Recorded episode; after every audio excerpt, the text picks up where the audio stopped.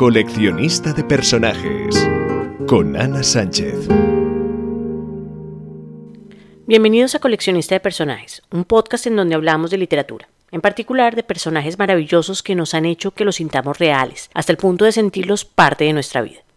Si quieres saber más de mí y de qué va este podcast, te invito a que escuches el primer episodio en el que te cuento quién soy y qué puedes esperar en este espacio.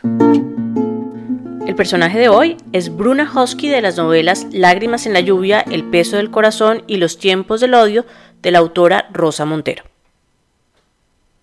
Rosa Montero es una autora de las que me gustan porque no está casada con un género y escribe lo que le da la gana. Cayó en mis manos por primera vez con estos tres libros y por su forma de narrar no tengo la menor de las dudas que seguiré con todos sus otros libros.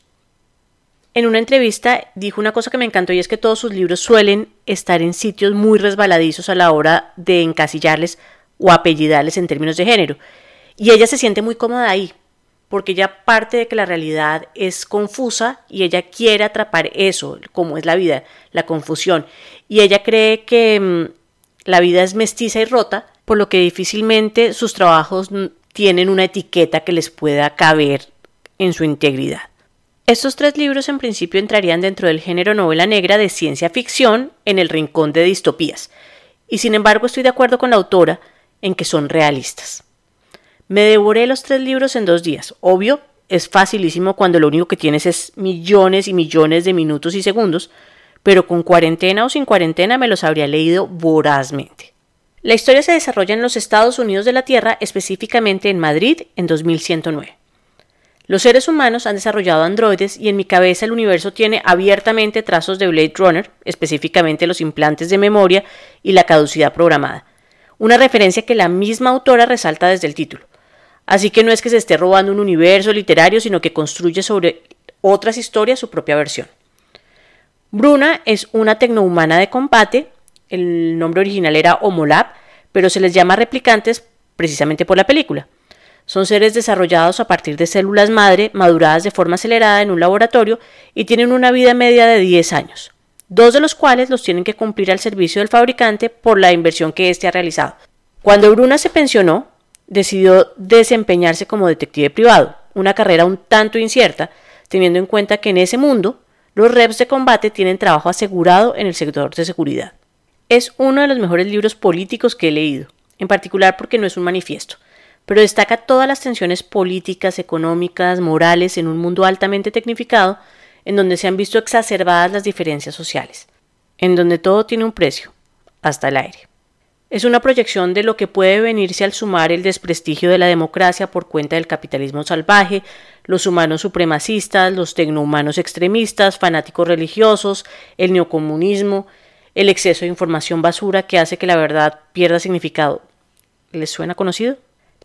La construcción de Bruna como personaje es maravillosa porque siendo un androide es muy humana, y esto está justificado porque su memorista le proporcionó muchísimos más recuerdos de los que usualmente se le asignan a los reps, y tiene una conciencia absoluta frente al hecho de que los androides viven 10 años antes de que se desarrolle el TTT, que es el tumor total tecno, y con una agonía lleva cuenta atrás de todos los días que le hacen falta por vivir antes de que se desarrolle esta enfermedad y eso nos hace sentir su ansiedad durante toda la lectura. Las memorias se les asignan porque es más fácil la convivencia de los reps y los humanos cuando aquellos tienen un pasado, dicen una serie de estudios que nos presentan durante el libro.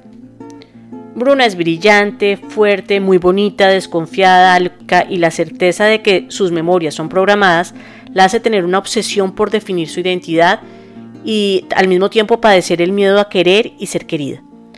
La novela está llena de personajes secundarios que hacen brillar aún más a Bruna. Está Janis, que es el mejor amigo y que le da un balance ético, es como el que le pone el contrapeso a las salvajadas que pueden pasar por la cabeza de Bruna. También está Paul Lizard, que es un detective que es además el interés romántico de Bruna y que nos muestra todas sus inseguridades a nivel emocional. Están los seres que rescata contra su mejor criterio racional como Bartolo, la mascota de la primera víctima del primer libro, un dragón, y Gaby, la niña rusa que rescata y por la que se pone en riesgo. Luego está Pablo Nopal, que es el memorista, que es la mejor metáfora del escritor. Nosotros creamos memorias a nuestros personajes e indirectamente a los lectores. La fuerza de una buena historia hace que el recuerdo del libro tenga la potencia de un buen recuerdo. Ya lo dice Rosa Montero. La memoria es un cuento que nos contamos a nosotros mismos. A lo largo de los libros, Bruna hace un recorrido por esos recuerdos prestados, que sin embargo le han permitido construirse su propia identidad. Ella tiene los mismos recuerdos de Nopal y no obstante no pueden ser más diferentes. Se convierte en algo así como un hermano con una raíz en común, pero un desarrollo personal absolutamente diferente. Me encantan estos libros que me llevaron a reflexionar sobre muchos aspectos que se dan por sentados.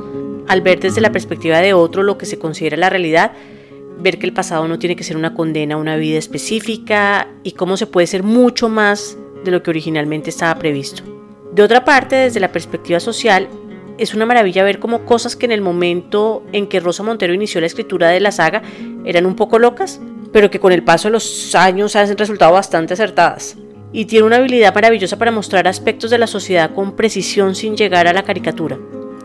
Creo que un aporte de estos libros es poder analizar posturas políticas literariamente, bajándole un poco a esa necesidad de estar en la postura correcta de la realidad que te lleva a elegir un bando y a ser un bastante irracional. Hay que decir que la escena del último oso polar en el primer libro hace que solo por ella valga la pena leer el libro. Es un libro que no tiene edad de destino, está perfecto en la adolescencia o en la madurez. Solo variará el lente con que se mira. Para terminar, hay una frase en los tiempos del odio que me parece perfecta para estos días. Yo creo que las guerras las ganan estas poblaciones que no se rinden, que insisten en seguir manteniendo la cotidianidad frente al horror.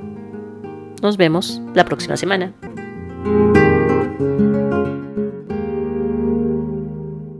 Si quieres entablar una conversación, deja tus comentarios o visita la página web anasanchezortega.com.